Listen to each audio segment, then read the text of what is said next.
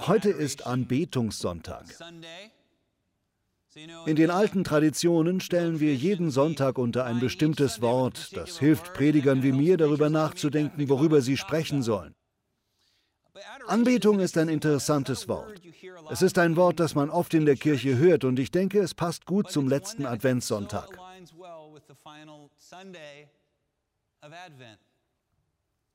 Ich möchte damit beginnen, Ihnen folgende Frage zu stellen. Was ist etwas, das Sie wirklich bewundern? Welche Sache oder Person bewundern Sie? Ich kann Ihnen etwas sagen. Cohen, mein Sohn, liebt Disneyland. Ich war gestern mit ihm dort. Wir haben Jahreskarten für Disneyland, die wir von Freunden geschenkt bekommen haben. Und es ist großartig, dass ich meinen Sohn seit Jahren fast jeden Samstag mit ins Disneyland nehmen kann. Und jedes Mal tut er so, als wäre es das allererste Mal.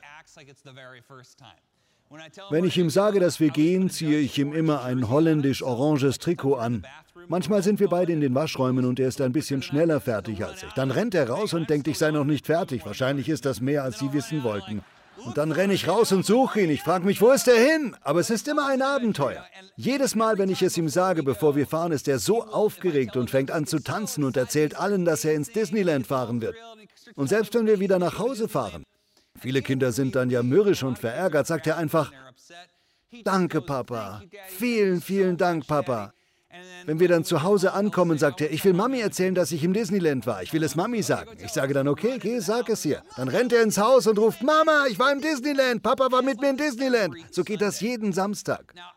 Deshalb fragen mich die Leute, wie kannst du da jeden Samstag hingehen? Wird dir das nicht langweilig? Und die Antwort lautet, ja, das Disneyland habe ich satt, aber das mit Cohen habe ich nie satt.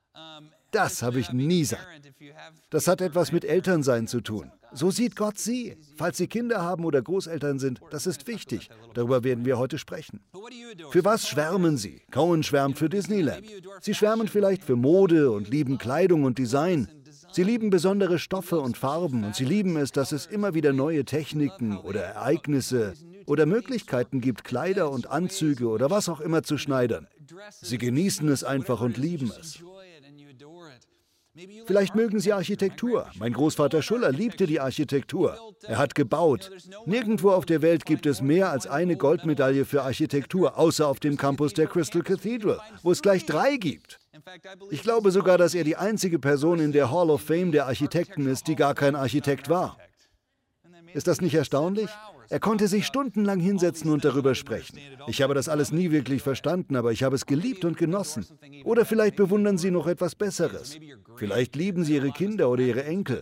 Ich weiß, dass viele von uns keine Kinder haben, aber für die, die welche haben, sagte mir einmal jemand, dass Enkelkinder die Belohnung dafür sind, dass man Kinder hat.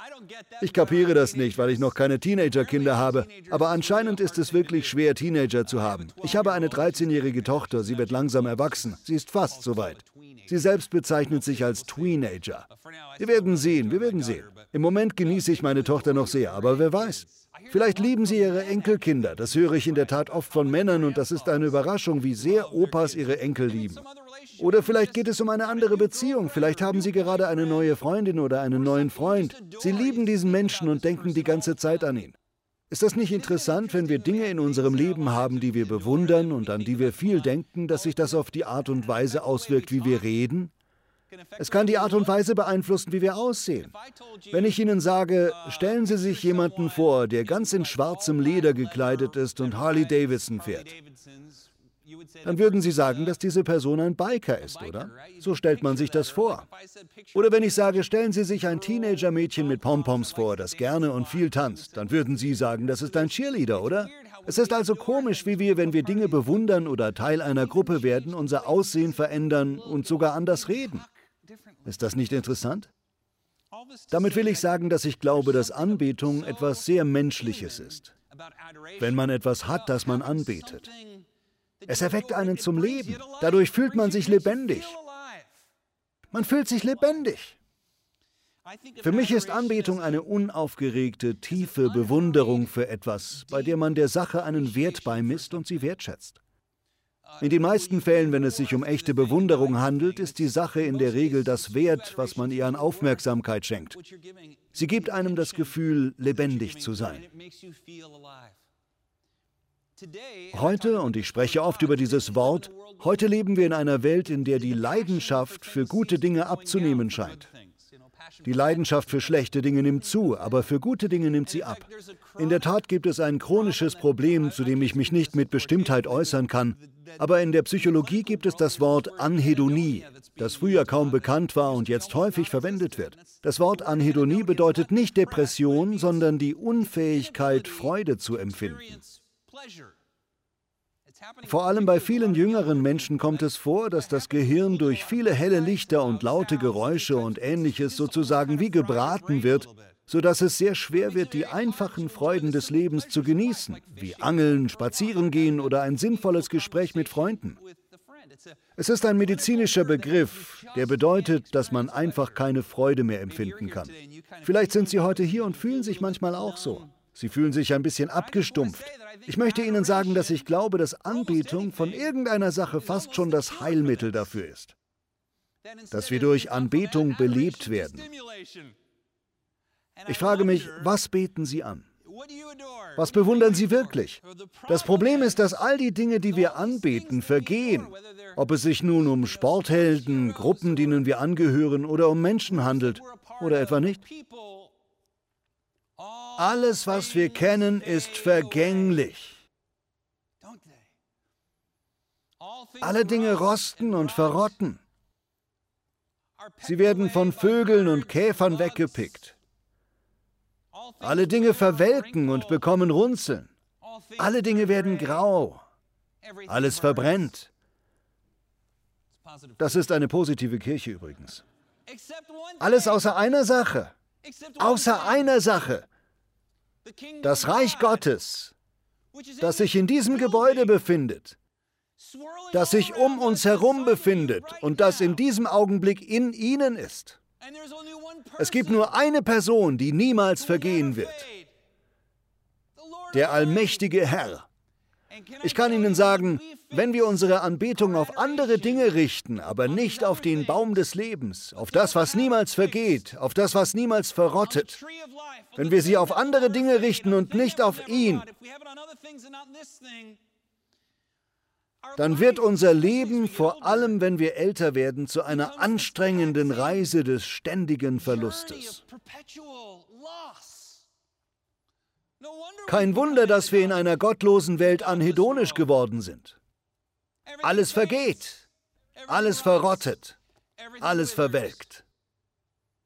Aber wenn wir uns an die starken Arme Gottes klammern, wenn wir ihn anbeten, dann können wir die anderen guten Dinge, die wir anbeten, loslassen. Auch wenn wir verzweifelt sind, wir können das dann mit Freude aushalten. Beten wir vor allem den Herrn an. Nehmen Sie sich einen Moment Zeit, schließen Sie die Augen und sagen Sie in Ihrem Herzen, Herr, ich bete dich an. Ich liebe dich. Ich liebe dein Reich. Ich danke dir für Jesus Christus, das Kreuz und die Auferstehung. Ich danke dir für deinen Geist. Ich danke dir für das Leben. Danke für die Luft in meinen Lungen. Danke für das Blut in meinem Körper. Danke für meine Freunde und meine Familie. Ich danke dir. Danke Gott für Gott. Danke Gott für Gott. Ich danke dir, Herr. Ich danke dir. Wir beten dich an, wir loben dich. Atmen Sie tief ein. Lassen Sie die Schultern sinken. Lassen Sie die Zunge vom Gaumen fallen. Entspannen Sie Ihr Gesicht und sagen Sie einfach, Gott, ich vertraue dir. Ich bete dich an. Ich liebe dich. Du bist ein heilender Gott. Du bist ein rettender Gott. Du bist ein barmherziger Gott. Du bist ein freundlicher Gott. Du bist ein fröhlicher Gott. Ich danke dir und ich liebe dich. Erleben Sie es jetzt? In Jesu Namen. Amen. In der presbyterianischen Kirche müssen wir Amen sagen, sonst halten die Leute ihre Augen geschlossen. Sie spüren es, oder? In diesem Moment ist da Freude, den Herrn anzubeten und seine Gegenwart zu genießen. Auf eine seltsame Art und Weise kann man dann andere Dinge besser genießen. Ich weiß nicht, ob man das so sagt. Ich bin nicht so sprachgewandt wie Dr. Messoloras hier drüben. Ich habe nur einen Master. Sie können mich Master Bobby nennen. So bin ich aufgewachsen. Wissen Sie, das ist eine lustige Sache. Meine Freunde haben mich immer gehänselt wegen, das war eine dumme Sache, vergessen Sie es. Jetzt habe ich mich ablenken lassen. Ich habe nur noch 17 Minuten, um Sie zurückzubringen. Wo war ich? Ah ja, bei Anbetung. Anbetung wird immer wichtiger für uns und ich glaube, wir vergessen oft, dass Gott unsere Anbetung will. Gott will Gemeinschaft mit ihnen. Die Bibelstelle, die Hannah heute aus dem Lukasevangelium vorgelesen hat, steht im Kapitel 2. Wahrscheinlich ist das der berühmteste christliche Vers. Lukasevangelium Kapitel 2, Vers 8. Dort steht, in dieser Nacht bewachten draußen auf den Feldern vor Bethlehem einige Hirten ihre Herden. Morgens? In der Nacht, sagen sie alle Überstunden. Wissen Sie, was an dieser Bibelstelle interessant ist? Dass die meisten von uns sich diese Hirten als Männer mittleren bis höheren Alters in Gewändern mit weißen Bärten und Stöcken vorstellen. Das ist normalerweise das Bild, das man sieht. Wissen Sie, was sich ein Bibelleser des ersten Jahrhunderts vorgestellt hätte? Er hätte sich jemanden wie dieses Mädchen hier vorgestellt. Hirten waren fast immer Mädchen im Teenageralter. Wenn Sie Bibelgelehrte fragen, werden sie Ihnen sagen, dass der Hirtendienst zu 90 Prozent von Mädchen im Teenageralter ausgeübt wurde, etwa zwischen 15 und 17. Oder von sehr jungen Jungs, etwa 10, 11, 12-jährigen Jungs. Wenn diese Jungen in die Pubertät kamen, taten sie in der Regel keine Hirtenarbeit mehr, sondern machten Dinge, die schwereres Heben erforderten und so weiter. Das ist eine echte Hirtin, ich glaube aus Afghanistan. Damals hat man nicht so schöne Kleidung getragen, wie sie hier trägt. Wahrscheinlich ist sie auf dem Markt, ein besonderer Anlass. Aber das ist jedenfalls das, wie sie ausgesehen haben. Meistens Kinder wie Teenager. Wahrscheinlich waren es vier oder fünf Mädchen um die 16 Jahre alt und zwei Jungs, die etwa elf oder zehn Jahre alt waren. Ist das nicht interessant? Nicht diese alten, bärtigen Kerle da draußen. Jemand fragte mich mal, ich glaube, es war Diane, woher wir diese Vorstellung haben. Ich sagte, ich glaube, wir haben sie aus England. Im Mittelalter waren die Hirten dort alte, bärtige Kerle, aber nicht im Nahen Osten und auch heute nicht. Überall im Nahen Osten sind es seit Jahrtausenden und bis heute Teenagermädchen. Wenn Sie an einen Hirten denken, denken Sie dabei nicht an die Elite der Gesellschaft. Das wären die Älteren gewesen. Die Älteren waren die Elite, die Mächtigen, die Wohlhabenden. Denken Sie eher an jemanden wie einen Mitarbeiter bei McDonald's oder einen Hausmeister oder einen Expediter. Wissen Sie, was ein Expediter ist? Das war mein erster Job im El Pueblo Viejo. Falls Sie Spanisch sprechen, schlechtes Spanisch. Heißt es nicht La Puebla Vieja? Ich sehe meinen Opa an. In dem Restaurant gab es mehrere Ebenen. Es gab den Geschäftsführer und den Besitzer und dann gab es die Barkeeper, die ganz oben waren. Ich weiß nicht warum. Ich glaube, in jedem Restaurant sind die Barkeeper die coolsten. Dann gab es die Kellner und die Bedienungen und es gab die Abräumer. Ganz unten, noch unterhalb der Abräumer, bei den Ratten und Mäusen, war ich der Expediter. Und mein Job, anfangs war ich der Einzige, später gab es noch einen anderen, war im Wesentlichen das Essen rauszubringen. Aber in Wirklichkeit bedeutete es, dass man, wenn man eine Aufgabe hatte, auf die man keine Lust hatte, diese an Bobby weitergab. Denken Sie an all die erstaunlichen Männer und Frauen in dieser Welt, die Gott zur Verfügung gestanden hätten, um ihnen dies zu offenbaren die großen Rabbiner und Weisen, die den Talmud geschrieben haben. Hillel lebte zu dieser Zeit. Und es gab viele Priester und die Hohepriester im Tempel. Es gab die Zeloten, die bereit waren, ihr Leben für Israel hinzugeben. Und die Essener, die wie Mönche waren, ständig im Gebet und auf der Suche nach Gott. Aber bei keinem von ihnen ist es passiert. Es passierte bei einem Haufen Kinder auf dem Feld, die sich um die Schafe kümmerten. Die Hirten. Darf ich an diesem Anbetungssonntag sagen, dass das Einzige, was ich Ihnen mit diesem Bibeltext heute, mit dem Lob der Engel wirklich vermitteln möchte, ist,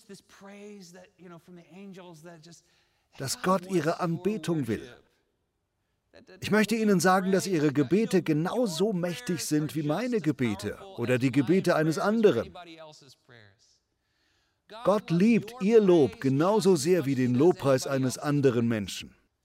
Wussten Sie, dass Sie zumindest theologisch und ich glaube auch praktisch mehr Gunst und Macht in sich tragen als die Propheten des Alten Testaments? Die Propheten standen unter dem Blut von Böcken, Schafen und Vögeln. Sie stehen dagegen unter dem Blut des lebendigen Gottes, der sein Leben hingegeben hat, damit sie mit dem Herrn und in seinem Reich sein können. Hat das nicht Kraft, dass das Blut die Autorität ist, unter der wir tun, was wir tun? Gott ist nicht sauer auf sie. Gott wartet nicht darauf, dass Sie Ihr moralisches Zeugnis von einer 3 minus auf eine 2 verbessern. Viele von uns empfinden das so. Wenn ich auf eine 2 oder 2 minus komme, dann weiß ich, dass er meine Gebete erhört. Jesus zeigt uns, wie Gott ist.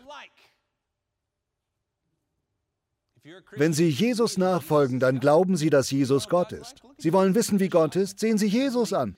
Er wird es Ihnen zeigen. Jesus macht keinen einzigen Menschen krank, um ihn zu bestrafen, nicht ein einziges Mal. Jesus lädt die Sünder, von denen viele wirklich schlechte Menschen sind, zu sich an den Tisch ein, um mit ihm zu essen. Tatsächlich wird Jesus wütend, aber es sind nicht die Menschen, über die er sich aufregt, von denen man es denken könnte. Die Leute, über die er sich aufregt, sind Leute wie Bobby Schuller. Diejenigen, die ihnen sagen, wie sie leben sollen und die ihnen predigen. Die religiösen Führer waren es, über die er sich aufregte. Da frage ich mich fast, ob ich Gebet brauche, ob ich da rausgehen und jemanden finden muss, der spielsüchtig ist und sagt, bete für mich, Bruder.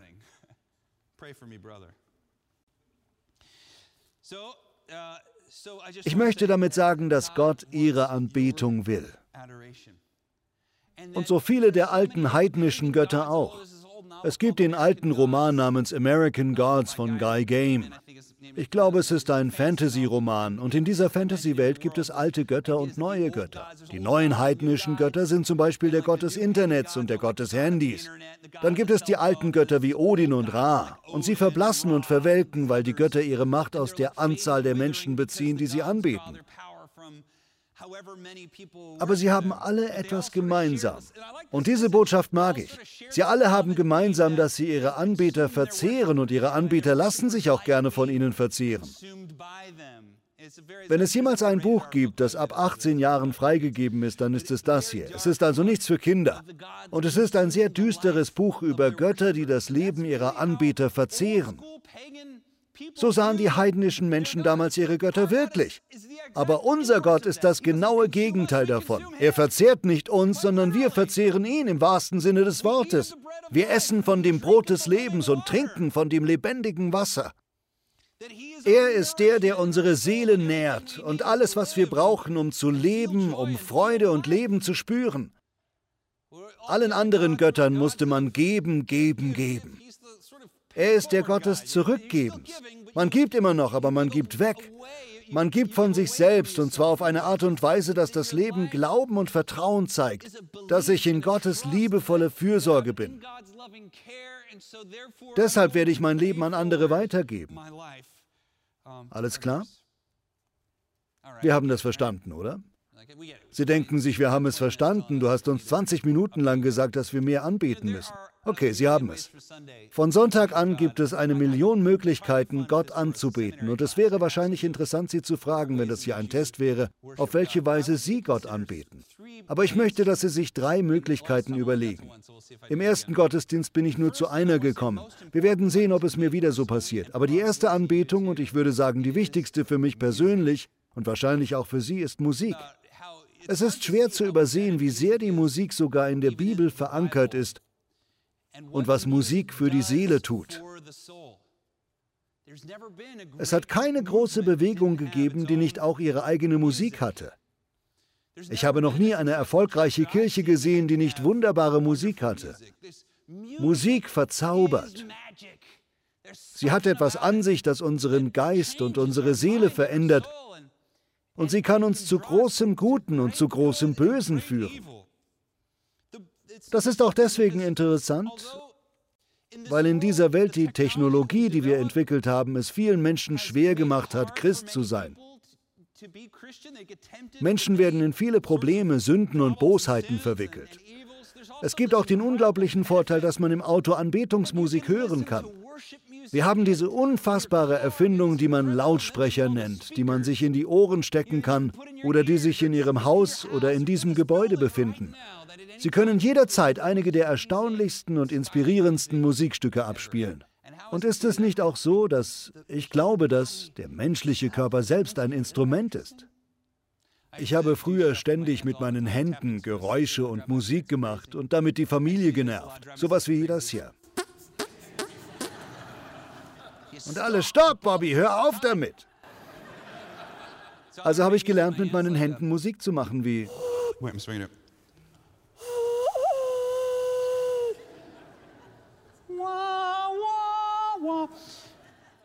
Vielleicht pfeifen Sie. Aber wer könnte schon Singen vergessen, oder? Ich meine die Kraft des Singens. Ich möchte, dass Sie mitmachen, okay? Wir werden zusammen singen und zusammen Musik erleben, okay? Sind Sie bereit? Ich werde Sie in drei Gruppen aufteilen. Sie bleiben sitzen, wo Sie sind, keine Sorge. Das ist nichts Blödes. Ich bin nicht der nervige Professor, der sowas immer macht. Männer, ihr singt den Text, den ich euch gebe. Frauen singen entweder Alt oder Sopran. Wenn sie höher singen können, ist das der erste Teil, das ist der Sopran. Wenn Sie eine etwas tiefere Stimme haben, für ein Mädchen meine ich, ist das alt, okay? Ich werde die erste Zeile singen und ich möchte, dass Sie sie mit mir singen. Die erste Zeile sind die Geigen, nichts anderes, nur Geigen, okay? Es geht so. Die Geigen singen mit freudigem Klang, okay? Los geht's. Meine Damen, so geht es.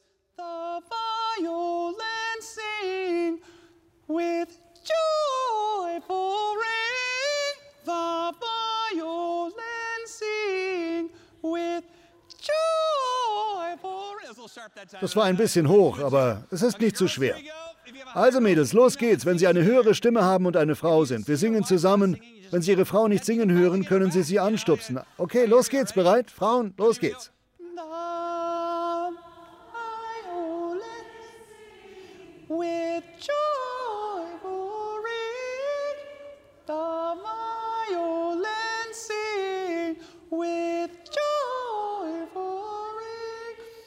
Schön, das war gut, ziemlich gut. Danke, Chor. Wir brauchen ein wenig Hilfe vom Chor, was nicht heißt, dass wir schummeln. Wenn Sie eine etwas tiefere Stimme haben und eine Frau sind, sind Sie die Klarinette in Ordnung. So geht's. Oh, klappt nicht. Das ist so zwischen Falsett und normal. The clarinet, the clarinet goes doodly doodly doodly doodly dead. The clarinet, the clarinet goes doodly doodly doodly dead. Alles klar, die Damen, es geht los the clarinet, goes doodly doodly doodly doodly dead. The clarinet, the clarinet goes doodly doodly doodly dead. Okay, okay, Soprano und Altstimmen zusammen. Los geht's. Komm schon lauter.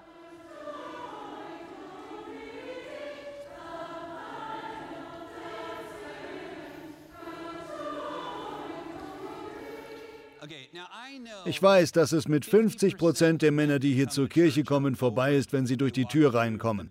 Und das hat hier einige von ihnen fertig gemacht. Sie sind so dermaßen bereit, hier rauszukommen. Sie lieben mich nicht und sie lieben das hier nicht. Aber ich möchte, dass Sie das alles hinter sich lassen. Lassen Sie uns Kumpels sein und Spaß haben. Ich sehe es euch an, Orchester. Es gibt eine Menge Jungs im Orchester. Okay, einige von euch sind Tenöre und einige sind Bariton. Der Tenor oder Bariton singen dieselbe Note, nur eine Oktave höher oder tiefer. Sucht euch aus, wie männlich ihr sein wollt. Je höher es ist, desto männlicher seid ihr. Und los geht's. Ich nehme den höheren Ton, ich bin ein Tenor. Aber es geht. Okay? Warte, was ist das? The, the horn, the horn, they sound so forlorn. Oder eine Oktave tiefer. Klingt, als hätte ich gerülpst. Patrick Blackwell. Okay, schon gut, schon gut. Alles klar, haben Sie es? Es kann losgehen. Das ist so einfach. Bitte seien Sie nicht zu cool für die Kirche. Sie sind ja schon in der Kirche. Machen Sie einfach mit. Lauter, Wikinger-Style.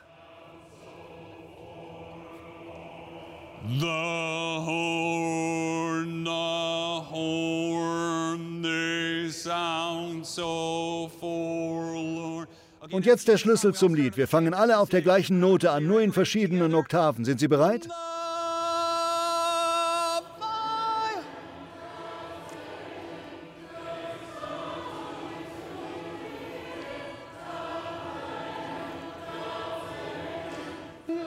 Komm schon, das kriegen wir lauter hin. Lauter Kirche, kommt schon, nochmal.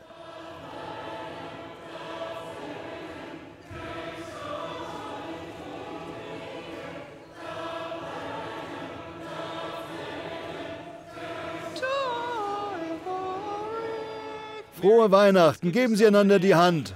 Macht das nicht Spaß? Ich möchte darauf hinweisen, dass jede Kultur, soweit wir zurückblicken können, Musik liebt und das Singen liebt.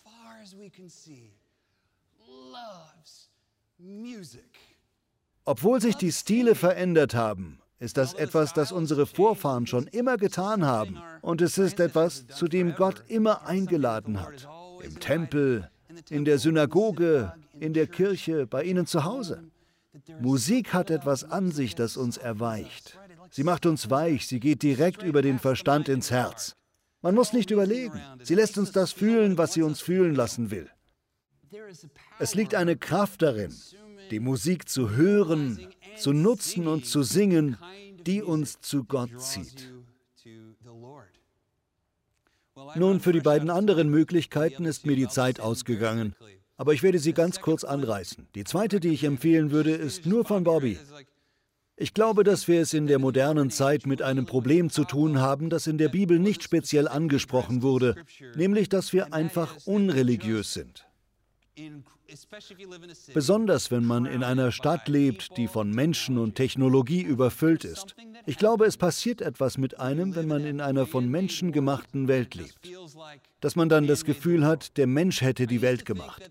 Ich dachte immer, der Grund dafür, dass es in so vielen Städten keinen Glauben oder keine Religion oder was auch immer gibt, sei, dass die Menschen gebildet sind. Was wie eine Verunglimpfung von Religion klingt. Aber das ist es ganz und gar nicht. Einige der besten und gebildetsten Menschen, die jemals gelebt haben, waren gläubige Menschen. Ich glaube eher, dass man, wenn man nur ein Jahr im Yosemite Park leben würde, religiöser zurückkommt, als man es war, als man dort war. Es hat etwas, draußen zu sein, das uns praktisch eine Art Gottesbrille verleiht. Ich möchte Sie also ermutigen, mehr Zeit draußen in der Natur zu verbringen. Für das dritte habe ich keine Zeit, ich werde es nicht mehr erwähnen. Ich erwähne es nicht, weil ich es noch schlimmer machen würde. Ich habe keine Zeit darüber zu predigen. Denken Sie sich ein drittes aus und sagen Sie mir auf Instagram, was Ihre dritte Art der Anbetung ist. Am Ende des Tages sollten Sie Ihren Weg finden, Gott anzubeten. Finden Sie einen Weg und seien Sie nicht blockiert. Finden Sie einen Weg, Gott zu zeigen, dass Sie ihn wollen und ihn lieben. Und beobachten Sie, wie das mit der Zeit die Freude bringt, die Sie brauchen, um viele der schlechten Nachrichten zu überstehen, die wir im Leben bekommen. Beobachten Sie, wie viele der anderen Dinge, die wir anbeten, von uns verschwinden. Das gibt Ihnen Halt. Es gibt Ihnen tiefe Wurzeln, um die Stürme des Lebens zu überstehen. Vater, wir danken dir, wir lieben dich und wir beten dich an. Wir beten dich an und sind so dankbar für alles, was du uns gegeben hast. Ich bitte dich in Jesu Namen, Herr, dass wir in diesem Jahr, in dem wir dich anbeten und wertschätzen, unser Herz gegenüber unseren Nächsten, unseren Feinden und den Menschen, die uns beleidigen, erweichen. Dass wir die Menschen, mit denen wir zusammenleben, in einem Geist der Freundlichkeit und der brüderlichen Liebe behandeln. Vater, wir danken dir sehr und wir beten in Jesu Namen. Amen.